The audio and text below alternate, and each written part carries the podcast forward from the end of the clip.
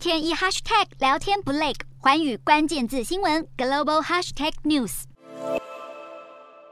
接种民众大排长龙，完全看不到队伍尽头。他们不是要打新冠疫苗，而是排队等着打猴痘疫苗。这样的排队现象不止出现在纽约，芝加哥同样有许多人排队等着接种猴痘疫苗。民众会如此紧张，就是因为美国猴痘确诊病例数正在快速增加当中。二十六号已经跨越三千大关，成为这波疫情中第二个确诊数突破三千的国家。美国也击败了原本病例最多的西班牙，一跃成为全球猴痘确诊病例数最多的国家，引起卫生当局的高度关注。美国首席防疫专家佛奇表示，正在积极考虑宣布进入猴痘疫情的紧急状态。另外，佛奇还强调，猴痘疫苗接种对象应该要包含没有接触过猴痘病毒的人群。而亚洲国家同样一个一个沦陷，新加坡再添一起猴痘病例，患者是一名居住在新加坡的二十八岁台湾籍男子，近期由加拿大返回新国，目前仍在医院治疗，情况稳定。而这是新国第十起猴痘病例。另外，日本在二十五号也出现首例猴痘病例，不过当局表示，这名男子的接触者只有一人，因此猴痘疫情扩大的可能性低。不过内阁官房副长官还是提醒民众要做好防疫措施，避免感染。随着猴痘疫情迅速扩散，全球已经有七十五国通报超过一万六千起猴痘病例。各国政府也呼吁民众减少与其他人的接触，并尽快施打疫苗。